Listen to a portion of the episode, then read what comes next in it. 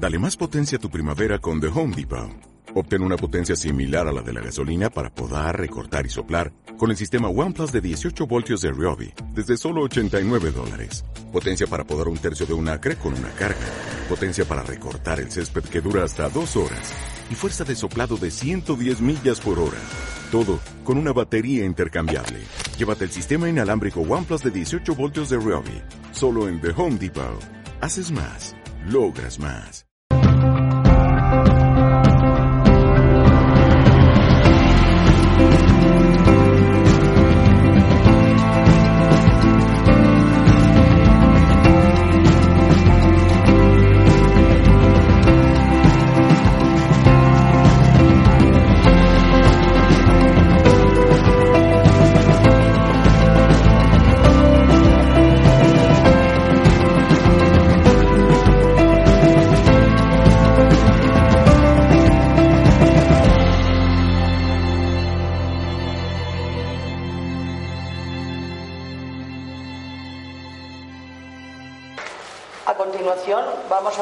A una mujer que viene de Molina de Segura y ella es auxiliar de enfermería y desde el temor eh, se sabe, por ejemplo, y lo dicen mucho las enfermeras y los médicos, que cuando se sabe que a alguien le falta poco para morir, todo el mundo quiere desaparecer, nadie está presente, es muy raro eh, que alguien tenga la entereza, la capacidad de decir voy a estar ahí y voy a seguir pues unas pautas que sirvan realmente para que este momento tan importante de la vida, porque realmente es un momento de la vida, otro más, ¿verdad, Mari Carmen? Sí, muy importante. Y bueno, ella nos va a hablar de este libro y de su experiencia. Es Carmen Martínez Maricó. Un aplauso para ella.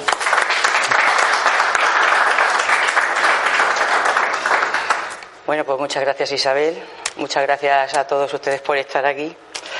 Y bueno, te tengo que dar las gracias por invitarme a un evento tan importante como este. Gracias.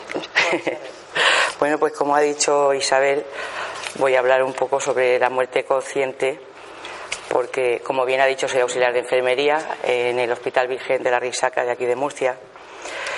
Y he estado seis años en el servicio de medicina interna. ¿Y cuál fue mi sorpresa? Que al contemplar en repetidas ocasiones muchas agonías, he visto que la gente no está preparada para morirse. Me sorprendió enormemente, pero me sorprendió todavía más que los familiares no, no están preparados para dejar ir a sus seres queridos. Bueno, durante seis años he estado viendo pasivamente cómo sucedía esto, porque claro, mi posición como auxiliar de enfermería no me permite traspasar ciertas fronteras. Yo estoy al servicio del paciente, pero bueno, tampoco puedo traspasar ciertos límites. Al ver la agonía tan grande, tan dolorosa de ciertas personas, decidí escribir un, no un pequeño manual, porque mi intención era solamente escribir 10 recomendaciones cortas. Nunca tuve la intención de escribir un libro. Esas son cosas que la vida te va poniendo después en el camino. Después de ver muchas muertes, pues tomé la decisión de escribir estas 10, luego las, luego las diré, las 10 recomendaciones. Porque es que me parece impensable que a estas alturas de la vida, donde la gente tiene una cultura tan grande, tenemos tantas posibilidades, me parecía imposible ver que la gente no sabía morirse, no estaba preparada para morirse. Vi repetidamente cómo los familiares le quitaban la oportunidad a la persona que está a punto de fallecer de controlar sus últimos días. Yo he estado cansada de ver cuando el médico le notifica a la familia que a esta persona está ya en el final de la vida, que le queda una semana, dos semanas, tres días, la familia actúa ante el paciente como si se fueran a tomar una paella el domingo en casa. O sea, no son capaces de comunicar lo que está pasando. Una de mis luchas es que el paciente o la persona que está Hay gente que no son pacientes, son personas que simplemente están al final de su vida. No pueden dirigir sus últimos días porque nadie le dice que, que le faltan 15 días para morirse. Entonces, cuando otra persona toma esa posesión de esa verdad, eso no lleva a ningún sitio positivo. Tenemos que tomar la determinación de ser honestos con nosotros mismos y sobre todo con la persona que está en el final de la vida. Tú no puedes sustraer esa verdad. Oye, hay gente que no quiere saber que se va a morir. En ese caso, fantástico. No tenemos nada que hacer, nada más que hacer feliz a nuestro ser querido y compartir con ellos esos días, lo más feliz que se pueda, porque en el final de la vida se pueden hacer cosas preciosas. Es un momento fenomenal para despedirse, para contar cosas que nunca hemos dicho, para pedir perdón, para perdonar. Es una época, pero perfecta. O sea, se pueden hacer muchas cosas en una semana. Hay enfermedades que por desgracia son más largas. Pero en una semana tú puedes poner al día tu vida. Te puedes morir en paz. Y sobre todo, los cuidadores, los familiares, se pueden quedar en paz. Porque cuando uno hace algo que no debe de hacer, cuando uno se queda con la posesión de tu verdad e impides a tu familiar saber que se está muriendo, eso no es gratis. Cuando acaba la vida, quedan unos remordimientos, quedan unas mochilas y quedan unos dolores que son muy difíciles de quitar después. Yo escribí este libro por, bueno, escribí las letras, lo del libro fue después, por rabia, por impotencia. No podía entender cómo una persona que le faltaban 24 horas de vida, nadie de la familia le estaba diciendo a, esa persona que, que iba a terminar su vida. Ellos se dan cuenta. La persona que se va llega un momento en que sabe que se va. Todos tenemos esa intuición.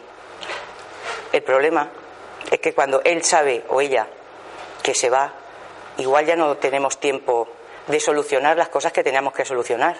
A veces no sabes que tu padre discutió con un amigo de la infancia y le gustaría mm, hablar con él, mm, cerrar ciertas rencillas, ponerse en paz con algún familiar con el que está disgustado, o hacer algo que nunca ha tenido la oportunidad de hacer. Entonces yo desde aquí le ruego a todas las familias, a todos los cuidadores, que hablen. Todos conocemos a nuestros familiares. Podemos tantear un poco la situación para saber si él quiere o no quiere saber. Pero lo que yo recomendaría es que estas cuestiones se hablen antes de que suceda nada en las familias. Es que no se habla nunca en casa de la muerte. Esa es otra de mis luchas, que se hable con normalidad de la muerte. Cuando escribí el boceto de este decálogo, se lo llamé a una amiga, mi amiga Berta, la llamé para enseñárselo, para ver qué opinaba. Y estábamos en una cafetería y cuando llevábamos un rato hablando, nos dimos cuenta las dos que todas las mesas que teníamos alrededor estaban escuchando lo que estábamos hablando. O sea que el tema de la muerte interesa, pero tenemos tantas cosas por hacer que nos olvidamos de lo más importante. El libro se llama Acompáñame porque cuando nuestros seres queridos se ponen enfermos, estamos con ellos, estamos junto a ellos, pero muchas veces nos olvidamos de acompañar. Acompañar es decir, estoy aquí, ¿qué necesitas? No he venido porque me toca. Y ayer vino mi hermano, yo me toca y tengo que venir. Cuando estamos aquí tenemos que estar plena y conscientemente allí. Yo estoy cansada de ver, cuando se cambian los turnos en el hospital, que la que viene con la maleta para pasar el día porque le toca, está diciéndole al paciente, a su madre, a su padre, lo, que tiene que fregar, que tiene que recoger los niños. Si eso ya sabemos que tenemos que hacerlo, pero tú has venido a cuidar y acompañar. Pon tu atención en tu ser querido. No hace falta que estés todo el día. Solamente dale la atención, que yo estoy cansada, es que estoy cansada de verlo, que están ellos hablando en su vida diaria porque no han desconectado y no se han dado cuenta que están acompañando y le ves la cara al paciente como diciendo, bueno, ¿para qué has venido? No me, no me haces caso, no me miras, no me escuchas. A veces yo les recomiendo a los familiares que se vayan a su casa, porque es mejor que estén solos, están más tranquilos. ¿Que no es fácil? Por supuesto que no. ¿Que nadie estamos libres de culpa? Por supuesto que no. Pero puesto que lo olvidamos, este decálogo lo he hecho para recordar, porque yo no he inventado nada. No hay ni una sola letra en, este, en esta guía que no sepamos todos. Todos sabemos que no debemos hablar cuando nuestro familiar está al final de la vida, en ese periodo de agonía, donde hay una desconexión con la vida, en, esos momentos en que parece que duerme, que no está, en esos periodos hablamos muchas cosas que no debemos. Yo he presenciado familia preguntándose en la habitación delante del paciente dónde van a enterrar a mamá, que van a vender la casa. Y yo he visto que se le ha saltado una lágrima a la persona que está en el final de la vida. Yo tengo un poco de mala uva y normalmente suelo echar a la gente de la habitación, pero es que que yo te tenga que decir a ti que te salgas de la habitación para que tu madre no oiga cosas que no debe escuchar, pues me parece un poco fuerte. Más cosas que quería contar. Es que ya me emociono y se me olvida lo que quiero decir. ¿Realmente somos conscientes de que nuestro ser físico es mortal? Nos hemos preguntado hoy qué va a pasar si hoy es el último día de nuestra vida. Si nos pilla un autobús, ¿quién se va a encargar de nuestro entierro, de nuestros problemas, de nuestras facturas? O sea, hay veces que no pensamos en las consecuencias. La única cosa que sabemos de esta vida es que nos vamos a morir. Y es la única cosa en la que obviamos. Miramos para otro lado. Actuamos como si no fuéramos a morirnos nunca. Yo hace poco me encontré a un abuelito maravilloso con 95 años que me dijo que para qué iba a hacer un testamento. Pues digo, no sé, pensar a vivir otros 95. Yo hace poco discutí con mi padre porque con 80 y muchos años dice que, que no tenía ningún problema, que él no pensaba hacer testamento. ¿Que para qué? Bueno, yo tengo el testamento hecho desde que tengo 20 o 30 años. Es una cosa barata, puedes cambiarlo cuando quieras. Si te si vendes si no tienes nada es genial, si tienes también, pero no pensamos nunca en qué vamos a hacer. ¿Sabe nuestra familia qué queremos para nuestra vida y para nuestra muerte? ¿Sabe dónde queremos que nos entierren? ¿Cómo? Casualmente cuando estaba redactando las palabras que quería decir hoy, empezó la película de los puentes de Madison. Yo nunca la había visto. Y me hizo mucha gracia porque, claro, la película empieza con la muerte de la madre, los hijos vienen a tomar posesión de sus efectos personales, y claro, cuando le dice el abogado que quería que la incinerasen y que la, sus cenizas fueran a un, a un puente, los hijos pusieron el grito en el cielo.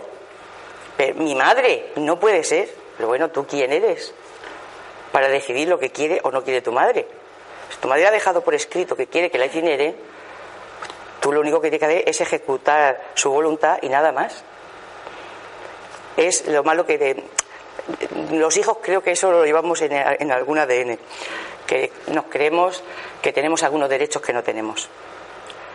Si no queremos que la gente o que nadie nos haga lo que no queremos, nosotros debemos de hacer lo mismo. Mm, yo, por ejemplo, tengo desde que tengo, no sé, 20 o 30 años, tengo todo trazado, tengo donde tengo mi nicho, donde tengo mis cosas. ¿Por qué? Porque yo un día iba con mi marido y mis, y mis dos hijos en el coche, digo, ojo, hacíamos muchos trayectos cortos, pero muchos. Digo, ojo, si nos matamos los cuatro, vaya problema que le, que le dejamos a toda la familia. A la familia de mi marido, a mi familia, a mis padres, y bueno, ¿y quién soy yo para dejarle semejante problema a otro? Si yo, que tengo que hacerme cargo de mi vida, tengo que hacerme cargo de mi muerte. La gente muchas veces me dice, tú es que eres una exagerada. No hay que llamar a la muerte. Yo no voy a llamar a la muerte. Porque en el mismo momento que nacemos, está escrito en algún sitio el día que nos vamos a ir. Con lo cual, lo, que la vida hay que vivirla sin, vamos a ver, sin mucho, sin muchos preceptos, pero lo que se pueda prever, los problemas que les puedas quitar a los demás. Yo, por desgracia, he visto situaciones muy, muy difíciles, pero veo que la gente no quiere morirse. y me gustaría que la gente leyese. Tenemos conferencias maravillosas, tenemos aquí unos ponentes maravillosos. Hay que leer, hay que, hay que estudiar. Si no sabemos qué queremos hacer con nuestra muerte, tenemos que averiguarlo. Y sobre todo, acompañar, acompañar a nuestros seres queridos bien. Que como hemos oído todos, la gente de nuestra generación, todas nuestras madres, todas nuestras abuelas han sido cuidadoras. Yo escuchaba, he cuidado a mi madre y me ha quedado una satisfacción. Y yo decía, jo, pues no será la cosa para tanto. Pues sí, es para tanto. Cuando tú cumples con tu misión de acompañar o de hacer lo que tengas que hacer, desde luego la satisfacción que te queda es inmensa.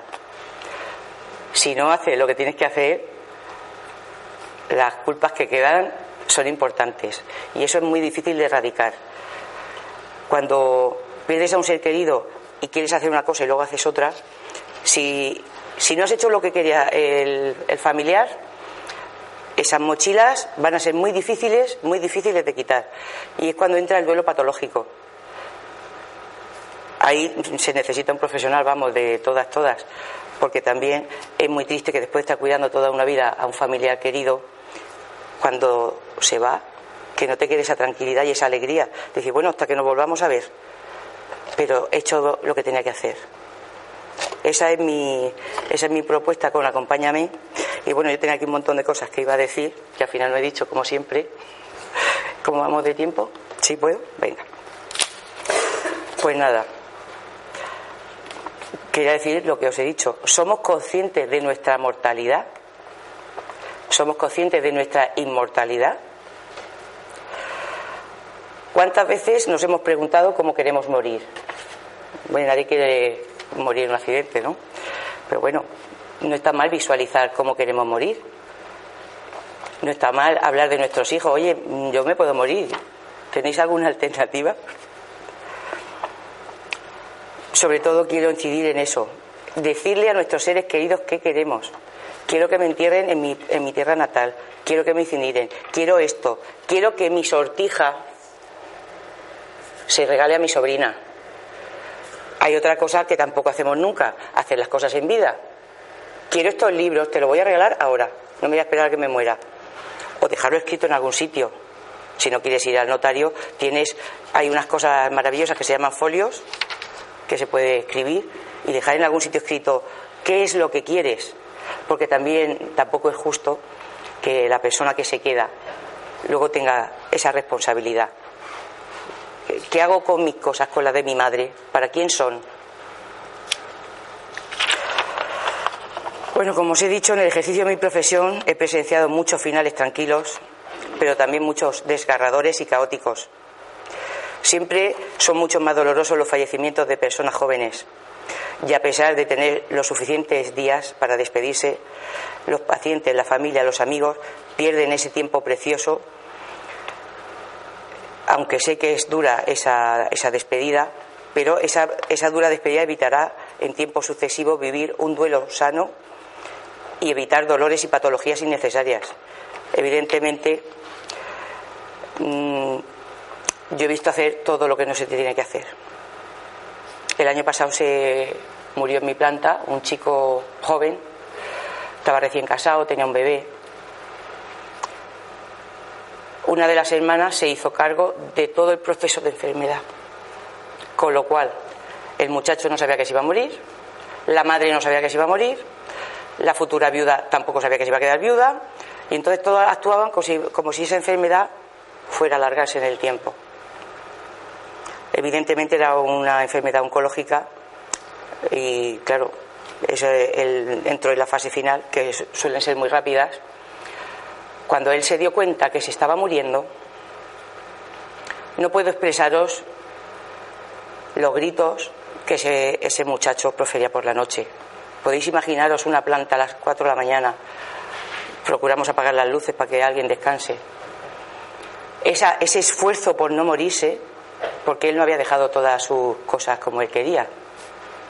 A eso le añadimos toda la familia diciéndole, no te vayas, no nos dejes solos. Una persona que se está muriendo, que no quiere morirse y encima le están diciendo que no, que no nos dejes, pues es algo brutal. Yo, claro, ya no me pude contener y le dije que, que mejor le dijeran que se fuera. Mejor decirle que van a cuidar de su hijo, de su mujer. Y mejor despedirse para que se fuera tranquilo. Afortunadamente la familia... Ellos sospechaban que lo estaban haciendo mal. Pero claro, los manuales que no había manuales y si lo sabía no lo sabemos. Pues a partir de las 5 de la mañana, al, al, entrar la familia diciéndole que se iban a hacer cargo de su mujer, de su hijo y que se iba a quedar todo bien, él empezó ya a quedarse tranquilo. Yo me fui a las 8, luego me dijeron que murió sobre las 10 de la mañana. Pero podéis figuraros qué duelo está haciendo esa viuda una chica joven que no sabía que su marido se estaba muriendo, ese duelo patológico, a saber cómo se curará y cuándo. Ese niño, ese bebé que va a crecer en un entorno de tristeza absoluta, igual tampoco tiene una niñez como sería deseable. Cuando es fácil, es que es un dolor tan inútil que, que mm, son situaciones que me han llegado a superar. Para, para acabar, os quiero leer dos, dos premisas de las que pongo aquí. Os voy a leer la primera y la última, porque son muy cortas. ya sé que me voy a morir. No me hables de futuro. Piensa en mí y no me digas lo que haremos en casa. Sabemos que eso no sucederá. Estoy en la recta final de mi vida. Hazte a la idea y no tengas falsas esperanzas. Solo tendremos más sufrimiento. Mi vida ha llegado hasta aquí. Y siento agradecimiento por ello. No aumentes mi angustia ni la tuya. Y la última, la décima, le puse no te pegues a mi cama. No es necesario que estés tantas horas sin moverte de mi lado, pues tendré que esperarme a que te vayas. Te agradezco enormemente tus cuidados y tu compañía. Es hora de marcharme. No te sientas responsable, porque estaré bien. Es mi deseo que tú también lo estés. Hemos tenido la suerte de vivir este tiempo juntos. Déjame ir y quédate en paz. Eres una persona excepcional. Gracias. Postdata. Recuerda que voy a un lugar maravilloso y que allí no cabe la pena ni el dolor. No sufras, eso no me hará bien en mi nueva casa. Sabiendo que no estoy lejos y que nos reencontraremos, llévame en tu pensamiento con amor y alegría. Hasta pronto.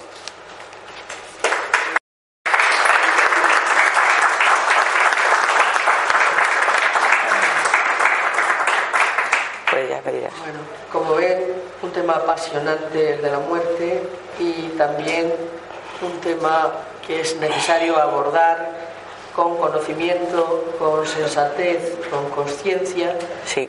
Y sobre todo que se nos queda corto, Mari Carmen, porque aquí se podría abrir perfectamente un turno de preguntas, como por ejemplo nos surge hay, ¿Qué diferencias significativas hay entre las personas que aceptan la muerte desde una visión creyente, desde una fe, a aquellos que, por ejemplo, no introducen esto? ¿O siempre se abre esa perspectiva en los últimos momentos? ¿Puedes decir algo sobre esto robándote unos minutitos? Pues hay tantas experiencias como personas. Yo he visto gente, evidentemente, cuando la persona no tiene ningún tipo de creencia, muchas veces es más difícil eh, pasar por esa agonía, porque cuando llega al final, como dice un chiste, dice nadie cree en Dios hasta que se está cayendo el avión. Entonces, cuando te estás muriendo, te crean esas incertidumbres que no has tenido nunca.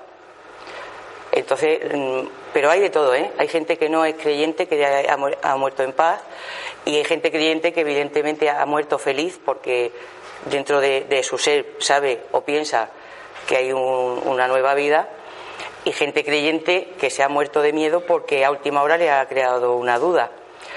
Eh, cada persona es un mundo y cada, cada experiencia es única. Muchas gracias. Nada, gracias, gracias a vosotros.